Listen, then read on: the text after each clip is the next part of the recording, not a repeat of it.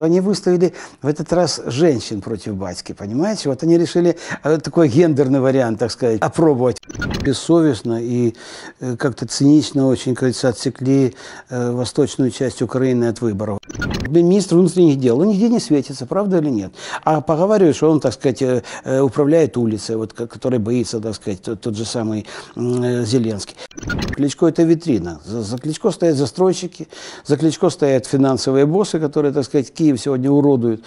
Очень ясно видно, что Москва просто вывела фигуру Зеленского из всех видов переговоров. Она поняла, что это человек, который ничего не сделает, который ничего не решит. Всем привет! Вы смотрите Клименко Тайм. Сегодня у нас в гостях композитор Владимир Быстряков. Оставайтесь с нами, не забывайте ставить лайк и нажимать на колокольчик. Произошла тайная инаугурация батьки. Вот. Оппозиция начала призывать белорусов к бессрочным акциям протеста. Чтобы Гусей не дразнить, проинаугурировали, э, официально заявили, что он вступил в должность, понимаете. Ну, знаете, тоже интересная вот тема такая в этой всей движухе белорусской, что они выставили в этот раз женщин против батьки, понимаете? Вот они решили э, такой гендерный вариант, так сказать, понимаете, вот, опробовать. Вот, значит, вот как мужик попрет против, против этих самых, понимаете, расшалившихся девчонок. Ну, вот. Ну и, э, с одной стороны, чем вот, допустим, э, легче у Белоруссии вот, случай, чем у нас. У них там нет все-таки Галичины, у них там нет вот такого разногласия в обществе, которое делило бы страну. Она не такая лоскутная, как Украина. У нас же все-таки в этом плане, конечно, раскол, э, я уже не говорю о том, что нас еще раскалывают по последние шесть лет, кажется, усиленно, да, все, всевозможные. Но у нас и так он был всегда, как-то так вот друг друга мало понимали. Там такого нет, там они более, более едины един, э, однородны эти самые, хотя говорят, что там проблема Гродненского района, на который Польша, так сказать, зазихая, но тем не менее. Вот. И э, то, что там, э, насколько я знаю, не было этих лагерей подготовки боевиков, там, понимаете, вот такого вот аналога нашего правого сектора не было там, понимаете, и там не было вот э, той прелюдии, которая была у нас. У нас же прелюдия вот этих всех революций гидности у нас была где? На Западной Украине, когда громили там полицейские участки, во Львове, там, Тернополе, Константинополе, другого еще. Вот в, в этих, в, там же такой список, я как прочел, говорится, там нахватали этого оружия, понимаете, полные огороды, наверное, сейчас там негде редиску садить, потому что там все автоматы, пулеметы закопаны. Вот. В Беларуси такого нет. Значит, там вот такое вот сделали такие массовые шествия, старались. Плохо то, что, конечно, перекрутили силовики. И там, конечно, были случаи. А вы знаете, а с другой стороны, с другой стороны, где гарантия в том, что среди силовиков не было засланных казачков, которые бы, э, так сказать, не нагнетали бы это дело, понимаете? Почему бы нет? Сумму прописи, он тебе там сунет куда угодно этот ствол, понимаете, автомата или там что-то еще, чтобы потом, кажется, поднять крик на весь мир. Ну вот, я думаю, что э, на этом все дело и затихнет, понимаете? Я думаю, они походят еще, походят. Я думаю, батька их немножко утихомирит, знаете, чем? Рублем рублем. Не вышел на работу, значит, не получишь зарплату. Вышел на работу, получишь зарплату. А народ все-таки в своей основе любой народ, он же практичный, правда, нет. Ему хочется жить относительно вот протестов, да, которые проходят в Беларуси каждый уикенд, уже мало кто на них обращает внимание. Да, больше заслуживает внимания, безусловно, там э, неудачные попытки там Евросоюза согласовать санкции против Лукашенко. И вот, но самым э, громким стало интервью блогера Юрия Дудя э, с создателем Next и вот, телеграм-канала, который координирует и управляет протесты в Беларуси. И вот благодаря, собственно, этому интервью все-то и узнали, что информатор и организатор Беломайдана финансируется правительством правительством Польши. Лукашенко уже отреагировал тоже санкциями против Польши. И получается так, что фактически в Беларуси нет никакого противостояния тоталитаризма и демократии. Есть просто противостояние Евросоюза и России в битве за расширение сфер влияния. Конечно. Это то же самое было и в Украине. В Украине у них получилось, а в Беларуси не получилось. Понимаете, поляки почему прыгают впереди всех? Это есть одна причина. Полякам списали все долги. Реструктуризировали, или как там называется, да? Вот. И поэтому поляки, так сказать, э, отрабатывают вот эти самые эм, позицию шавки, которая, говорится, прыгает на слона, кричит громче всех. А в Америке, например, в Штатах, для того, чтобы поднялся этот самый э, протест какой-то, да, нужно было придавить этого самого чернокожего, там довести его, так сказать, до инфаркта, до чего-то еще, после чего уже был золотой гроб, торжественные похороны, все начали целовать туфли, ботинки. Здесь, я думаю, батька до этого не допустит, что был какой-то кровавый, так сказать, какой-то этот самый прецедент, после которого, значит, этого самого какого-нибудь окровавленного там механика или там электрика или что-то там еще, или, или тренера по фитнесу понесут через весь Минск, понимаете, показательный, будут его там все возводить в ранг святых, а в это время будут все молиться и, и кричать, что вот у нас есть новый, так сказать, как в свое время в Праге был Ян Спалах, который себя поджег на Староместской площади, да, стал символом сопротивления. Но тогда это было, можно было понять, тогда танки за, захватили, так сказать, страны этого Содружества и подавили Пражскую весну. А здесь это все на ровном месте, причем есть с точки зрения нормального человека невозможно понять, что же они хотели. Понимаете? Есть такое мнение, что якобы такими, будем говорить, э, со спонсорами, что ли, этого или там вдохновителями этого движения протестного были директора крупных э, предприятий, которые бы хотели все-таки быть не в рабочей, так сказать, упряжке, да, э, государственного, так сказать, вот этого самого, всей экономики государственной, а все-таки стать немножечко, так сказать, э, чем-то совладельцами там или что-то еще, или может распилить заводы, так говорится, э, неплохо на этом э, сварить. Для меня Лукашенко был и есть, остается гарантом все-таки вот той демократии, той, той в хорошем смысле слова системы, которая была в Советском Союзе, понимаете? Ведь Советский Союз это не только репрессии, там, ГУЛАГи и прочие там разгоны, да, Новочеркасский там или, или та же Пражская весна, но это были какие-то вещи, за которые Советский Союз уважали. За экономику уважали, за культуру уважали. И вот этот осколок, так сказать, в хорошем смысле слова, да, ну, вот берите пример китайцев. Тоже э, занимались ерундой 40 лет тому назад, ловили воробьев, понимаете, устраивали металлургические печи в каждой, так сказать, своей хижине, вот, и что-то еще, да. Потом пришел человек, который, так сказать, направил, вправил им мозги, и теперь Китай вторая, по-моему, или первая экономика в мире. Вот этого бы ожидать, понимаете? И ничего страшного, коммунизм, не коммунизм, а что делать? Ну, хорошо там, ну, стреляют этих своих коррупционеров, понимаете? Ну, не жалко, если человек ворует, понимаете? А мы так смотрим и восхищаемся, понимаете? Вот женами коррупционеров, женами каких-то там богатеев, которые там блистают своими нарядами и рассказывают, что у них бриллианты, понимаете, мелкие. В этом плане мы смотрим по телеку эти все передачи. В Беларуси э, батька для меня положительный пример. И вы знаете, больше того, больше того, я всегда был э, сторонником и сейчас сейчас являюсь сторонником все-таки единоличной власти, когда человек на себя берет в, э, единолично, так сказать, ответственность, прежде всего ответственность, да, за свою страну. Я не думаю, что батька там такой супер-пупер миллионер, что он там со Стивом Джобсом, понимаете, или с Биллом Гейтсом, понимаете, где-то меряются чем-то. Ну, вот он хозяйственник, да, он такой крепкий, э, колхозный, будем так говорить, хозяйственник. Ну, и слава богу, повезло белорусам, ребята, что у них не было войны за последние там, э, сколько там, 30 лет, когда уже все переболели войнами, все, понимаете, начиная от Чечни, заканчивая Киргизиями, там, кажется, Узбекистанами там, и так далее, Украина, смотрите, что делается за бардак. А в Беларуси было тихо, спокойно, не потому что там у них сильные какие-то, понимаете, спецслужбы. Ну, спецслужбы сильные, ну, ну и хорошо, спрашивается. Я понял, что сейчас ожидали эти барышни, которые, так сказать, вот сейчас там подняли эту всю бузу, что спецслужбы перейдут на их сторону. Не получилось. Все. Поэтому, как говорится, из-за дохнется это все дело, понимаете. Это место, это Гуаяда, как ее назвали, понимаете. Света Тихановская будет сидеть в подаренном ей особняке на берегу Вислы, понимаете, и на картах гадать, что с ней дальше будет. Я думаю, что с ней, к ней интерес со временем упадет, потому что она, во-первых, знаете, вот на ее бы место, на, на нашу Надюшу Савченко, вот та да, вот та бы дала всем прикурить. А это как-то и косноязычная немножко, и из нее лезет эта вот домохозяйка такая, что вот ее оторвали от борща, понимаете, сняли передник, а, приодели чуть-чуть, и она что-то там пытается высказывать. Неубедительно, понимаете, нет энергетики такой, которая, вот у нее там есть это стриженное, в той, в той больше энергетики, там паспорт порвала где-то на границе, что-то еще, там Гришка Трепьев, понимаете, такое дело, вот, в той больше. А тут как-то не повезло.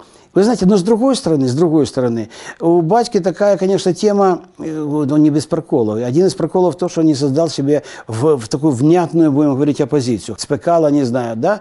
Это же был один из его соратников. Ну, сделай ты из, из него, там, Жириновского, допустим, там, или кого-то еще там, да? Вот, как это сделали, допустим, в России. И все, пусть он сидит, сидит и немножко подгавкивает, так сказать, против. Ну, так, в, в меру, понимаете, чтобы не портить общую картину и не мешать рулить страной. Но, видно, он перезакрутил эти гайки, понимаете, все на себе зациклил.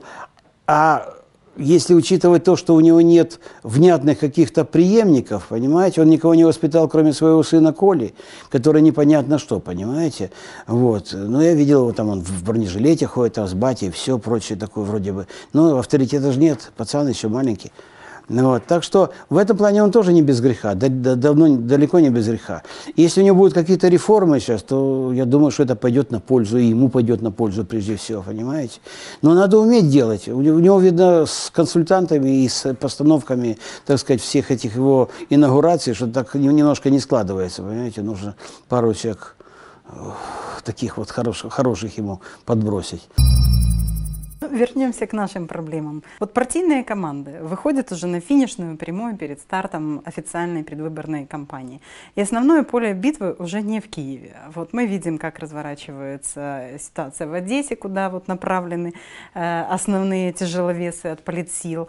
Э, КМИС опубликовал результаты последнего соцопроса, который показывает, что рейтинг слуг народов опустился до рекордно низкой отметки в 21%. И ближайшие конкуренты, кстати, Евросолидарность и ОПЗЖ остают всего на 3-4%. Нет громких имен в списке слуг. Название вряд ли вытянет саму партию к победителям на выборах. Да? Наоборот, может сыграть против кандидатов, особенно на Востоке, Западе и в Киеве. Бессовестно и э, как-то цинично очень, кажется, отсекли отвели э, восточную часть Украины от выборов. Это вообще, говорится, просто нарушение всех норм Конституции. Знаете, потому что если вводить карантин, то, извините, пожалуйста, по статистике, где-то там в Тернополе или это в Черновцах, я не помню, там э, больше, больше случаев этого ковида, так называемого, чем, допустим, в Луганской области или где-то там еще, да. Но, тем не менее, зная, что это все, так, э, так сказать, э, русскоязычное население, взяли их, говорится, просто похерили, извините за выражение, конечно. Это, ну, надругательство, я считаю. Это, это просто в судах разбираться надо и это дело ломать. Потому что народ имеет все люди имеют равные права. А тут получается что-то равнее, правда? Оставили, так сказать, э, такие вот более, будем говорить, лояльные к режиму э, области, а остальных все так взяли и вывели за черту. Что касается, вот вы говорили, партийная команда, мне прослушалась противная команда. Знаете, настолько нам эта самая политика навязла в зубах, настолько, так сказать, она нам противна. Действительно. Ну, что сказать? Э, знаете, что для меня тревожно скорее – то, что у нас существует такая вот, э, будем говорить, традиция, которая называется «прошлый царь лучше настоящего». И сейчас идет откат в пользу Порошенко, и в связи с этим, понимаете, поднимается рейтинг этой его партии, где собрано весь непотреб, понимаете, все эти Яценюки, Порубии и прочая публика, которая, так сказать, боится очень за свои зады, потому что им светят очень хорошие сроки за вот эти проделки майдановские 2014 года. И вот они это сейчас набирают вес, потому что вот нынешняя, так сказать, так называемая власть, она настолько сдала позиции, настолько она не, будем говорить, знаете, ничего не сделавшие.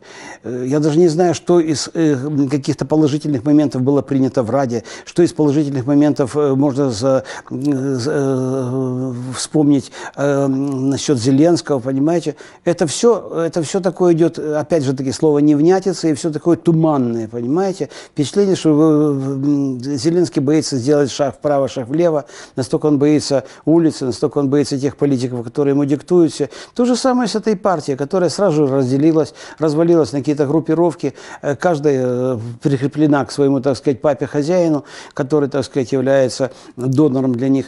И э, то, что сейчас э, до сих пор у них э, рейтинг 20%, это я могу только объяснить, знаете, нашим пофигизмом общим, потому что нежеланием э, смотреть и нежеланием проснуться. Ребята, если вы проснетесь и увидите, во что превращается сейчас страна, я думаю, что рейтинг будет еще меньше. Понимаете? Ну, я, вот, я например, вот определил определяю вот эту всю команду властную, которая сегодня есть, да, это и правительство, это и, и Верховная Рада, это и президентский офис, как компанию людей, которых при, при, приготовили на заклание, на слив. Чтобы сказать потом, видите, вот мы доверили, вы же сами выбрали эту команду, молодежь такая хорошая, популярная, медийная, вы же сами выбрали ее, вот, пожалуйста, вот чему она привела.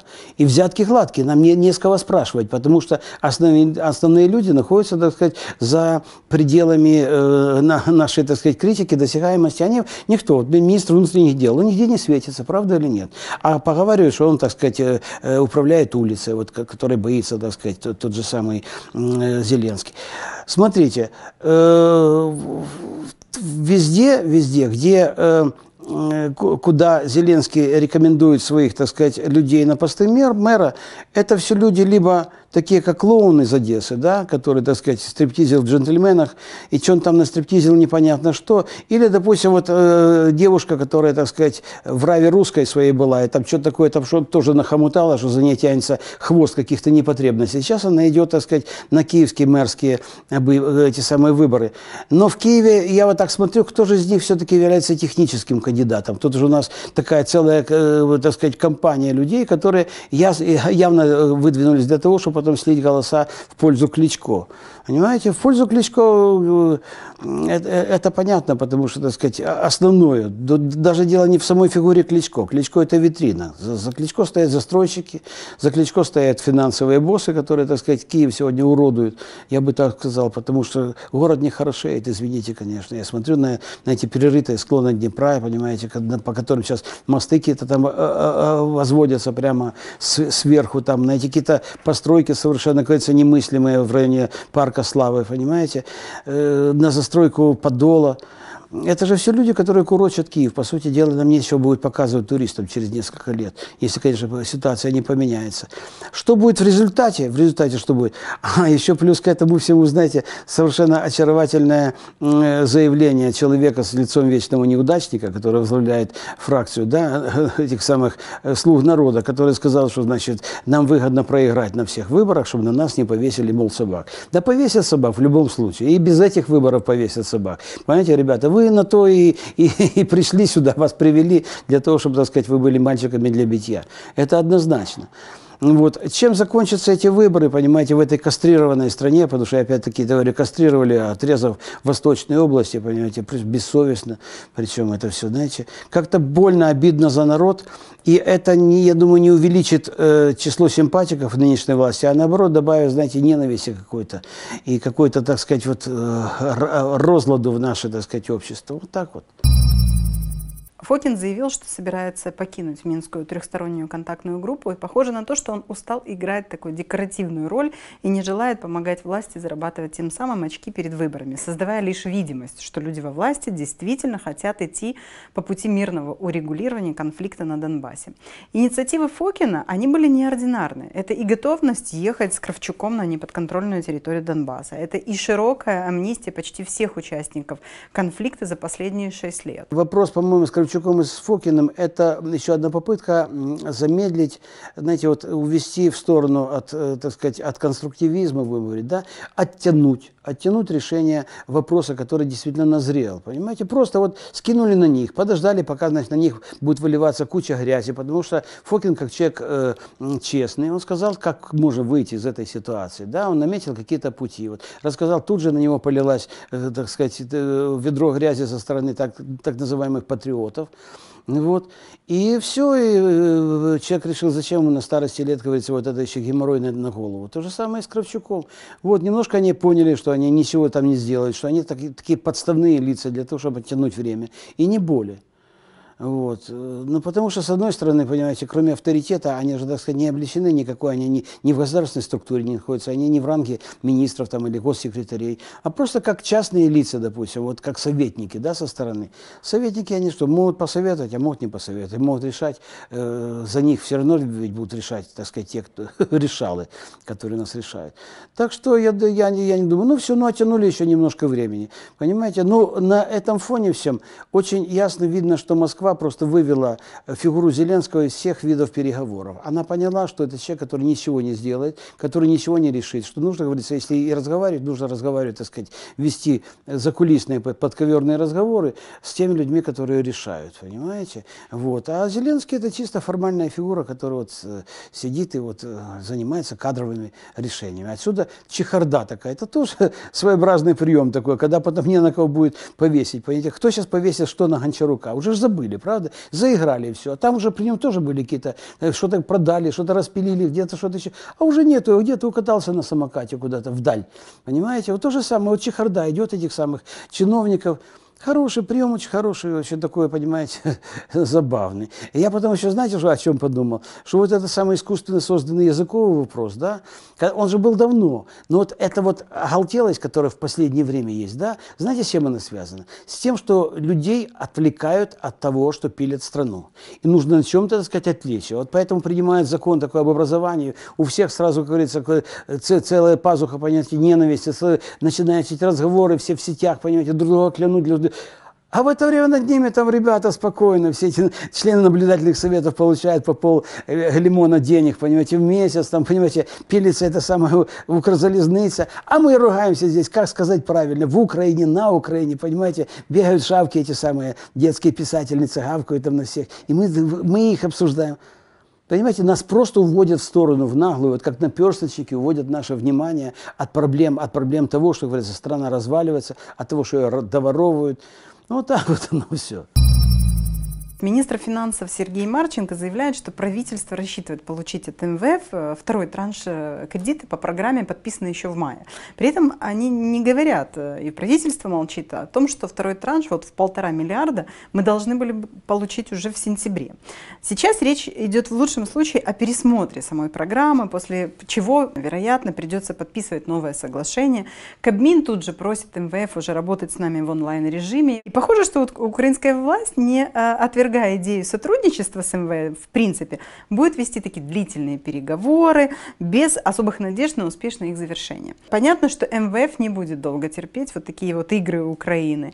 И какой может быть вообще реакция э, МВФ? Они рассчитывают на то, что мы повторим судьбу Польши, которые долги списали так слабо на это надеюсь, знаете. Ну и вот, как сказать, вот в свете этих событий, да, вот они сейчас идут навстречу НАТО, допустим, над нами летают эти бомбардировщики, понимаете, которые способны нести ядерное оружие. Сегодня какие-то там эти самые квадрокоптеры летали, понимаете, над Киевом, американские. Может быть, они за счет этого показывают, демонстрируют то, то что они, ну, будем говорить, идут в одной связке с Западом, и, может быть, ребята нам спишут эти долги.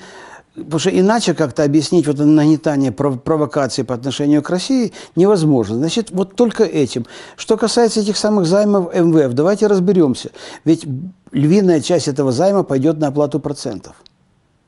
То есть, говорится, Гулькин хрен останется народу или что-то нашей экономике со, со всех этих самых дел. Может быть, говорится, проще объявить дефолт, но объявить дефолт – это значит повернуться лицом к России. А кому еще поворачиваться лицом? Понимаете, китайцы нам не поверят, потому что уже китайцы, по-моему, два раза нажухали. Один раз, по-моему, по, по при Януковиче, один раз уже при Порошенко. Насколько я знаю, может быть, я ошибаюсь. А кто еще? Ну, арабы, ну, в залог земли, там, или знаешь, что Израиль, может быть, там, чтобы переселить сюда, понимаете, на южные земли э, свой народ.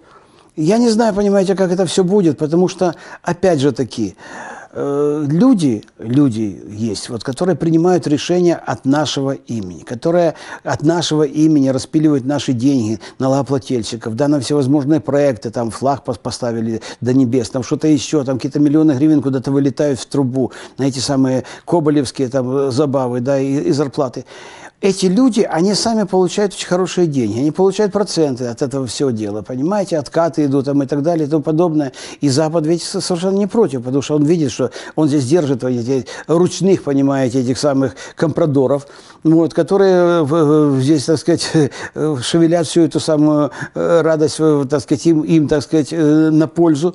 Вот, они поэтому, так сказать, они, они потянут немножко, потом опять дадут какие-то копейки.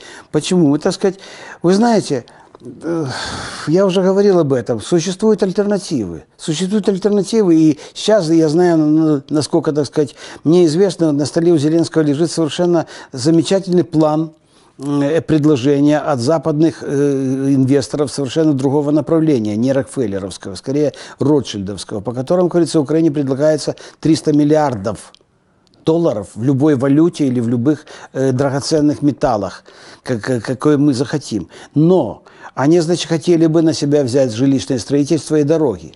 И все, это уже длится год, наверное, понимаете, и это хорошая, проверенная, так сказать, информация, на которую а, а, а, совершенно не следует реакции никакой. А как это может быть? Реакция, если, допустим, я сижу там на коште, допустим, ОМВФ, с нее получаю, я вдруг буду от этого отказываться, непонятно кому передавать эти свои функции, а вдруг я буду, как говорится, не, не у кормушки, понимаете? Киеве возле офиса телеканала 112 ИЗИК недавно активисты нацкорпуса провели акции протестов. И я смотрела в вашем фейсбуке, вы писали, что вы как раз были на одном из телеканалов. Вот какие требования высказывали протестующие? Ну, знаете, ну, требования какие? Требования, наверное, истинные их требования, чтобы им повысили гонорары, понимаете, за эти все выступления. Это истинная мотивировка всех этих патриотов. А э, все остальное, это их ну, обучают этим лозунгам. Вот мы, вы сегодня выходите, вот вы говорите вот этого, это, это. Вы думаете, это все люди, вот эти пацаны, которые поодевали маски, чтобы их не узнали сокурсники. Они большие политики? Конечно, нет. Это вид заработка, который, значит, маску он надел, сегодня за одних пойдет. Завтра, говорится, маску одел, пойдет за других понимаете. Я когда приехал на оппозиционный канал, я смотрю, там такая толпа стоит народа, значит, молодого народа в черных. Пойди разбери, кто они. Может быть, тех, те, которые вчера были в С-14, а сегодня они стриптизят, понимаете, от другой. Вот наняли охрану, понимаете, уже хорошо. Я когда э, отснял их, опубликовал в посте на, на Фейсбуке, сразу начали писать, что давно пора, что давно должно быть с кулаками, что пора ответить этому всему. Знаете, но это чревато чем? Это чревато хорошей такой бойней, потому что если схлестнулся, понимаете, с, с двух сторон хорошо оплачиваемые бригады, то крови может быть много. Понимаете? Но то, что среди, среди вот этих молодых людей, идейных людей нету, почти нету, я думаю, в этом я тоже уверен. Как прокомментируете недавний такой патриотический скандал, когда в Ровно в канцелярские магазины стали продавать тетради с, с изображением храма Василия Блаженного, расположенного в Москве? В одном из таких магазинов бдительные покупатели узрели на обложке Красную площадь, Кремль, там, серпы и молоты они писали. А, ну вот правды ради, на картине был изображен лишь храм Василия Блаженного, который входит в список наследия ЮНЕСКО. И на изображении нет запрещенной символики, но от публичного сожжения тетрадки, конечно, уже не спасти. Э, я, кстати, еще видела в вашем фейсбуке э, обнаруженную вами находку, такой себе лайфхак, э, как не нарываться на сведомых, имея в виду вот шампанское советовское. Советос, советовское. Да. Ну, вы знаете, ну, это, это тоже, оно все, так сказать, входит, знаете, в такой, будем говорить, реквизит, будем говорить, вот этого самого антирусского антирусского, антирусской истерии, которые на местах, люди, которые стараются быть святее Папы Римского, понимаете, которые в себя взращивают этот патриотизм, они будут бороться с тетрадками. Где-то там нашли в, в секонд-хенде майку с изображением Путина, то же самое порвали на глазах у всех. Но вы знаете, э, в целом-то, в целом, вот это все, вот это вот движение все, да, движуха в разных частях, так сказать, в разных размерах, в разных, так сказать, масштабах, оно э, призвано вызывать у людей отвращение отвращение к России, к русскому народу, отвращение к русской культуре. Понимаете, вот на подсознательном этапе, значит, да, вот, говорится, если поговорить с малыми, которые приходят из школы, вот, где им там рассказывают ребята, что не, не надо говорить на русском языке, у вас будут плохие оценки, что-то еще, понимаете? Это все, страна сегодня находится в такой, вот, будем говорить, массовой истерии по отношению к России, даже не по отношению, не столько по отношению к Путину, сколько по отношению к России вообще в целом. Это э, это воспитание, это очень плохо, потому что нельзя народы натравливать друг на друга, это очень чревато, понимаете, уже и в России, так сказать, они поначалу, так сказать, относились к этому вот на бытовом уровне достаточно спокойно, знаете, посмеивались там, ну что там в Хохляндии, там, мол, понимаете, да, бузят что-то еще, да, и, и там до сих пор и украинские песни за столами, пожалуйста, и можно на улице спеть украинскую песню, там, пожалуйста, и можно э, на, на украинском языке учиться в школе, в, в Крыму открылось несколько украинских школ. Но когда идет, понимаете, вот такая массовая атака на сознание человека, что все, что исходит из России, это плохо, что все, начиная от Чайковского, Шостаковича, понимаете, начиная от скульпторов, э, художников, начиная от кинематографистов, это все плохо, оно, оно находится, так сказать, на уровне, так сказать, э, угрозы нашей безопасности, нашей моральной безопасности, нашей, так сказать, куда э, будем говорить, нашего психического состояния, поэтому нужно вырубать под корень. Василий Блаженный это так же плохо, как и, допустим, там Красная Звезда, там что-то еще. Знаете, занимаются ерундой. То, что вот чем занимались китайцы. Только у нас это все возведено в какой-то такой очень нехороший культ. Потому что люди начинают соревноваться в этом псевдопатриотизме, а кто, говорится, а кто больше выпендрится в этом, понимаете? И среди политиков то же самое, которые выходят из, из эфира, понимаете, переходят на привычный русский язык, а здесь они рвут на себя тельняшку и рассказывают, значит, у них там бабушка была в отряде там у Бандеры. Вот такие вот вещи. Э, очень плохая тенденция, очень плохая, потому что она, эм, будем говорить так, она переходит в разряд подсознания человеческого. Понимаете, можно понять, взрослые люди, адекватные люди, которые этому как-то сопротивляются, они сразу относятся к маргиналам, они сразу относятся к любителям совка. Нация больна, да, вот как немцы заболели в 30-е годы прошлого века, как китайцы болели в период культурной революции. Это нация болела вся. Вдруг, вдруг они находили врагов, допустим, там, или Кампучея, который там стариков уничтожали, там раскраивали им черепа. Вдруг все как, как вирус все равно, да, вот пандемия такая была. Вот я боюсь, что эта пандемия охватила сейчас Украину. И что из этого выйдет, я даже боюсь представить себе.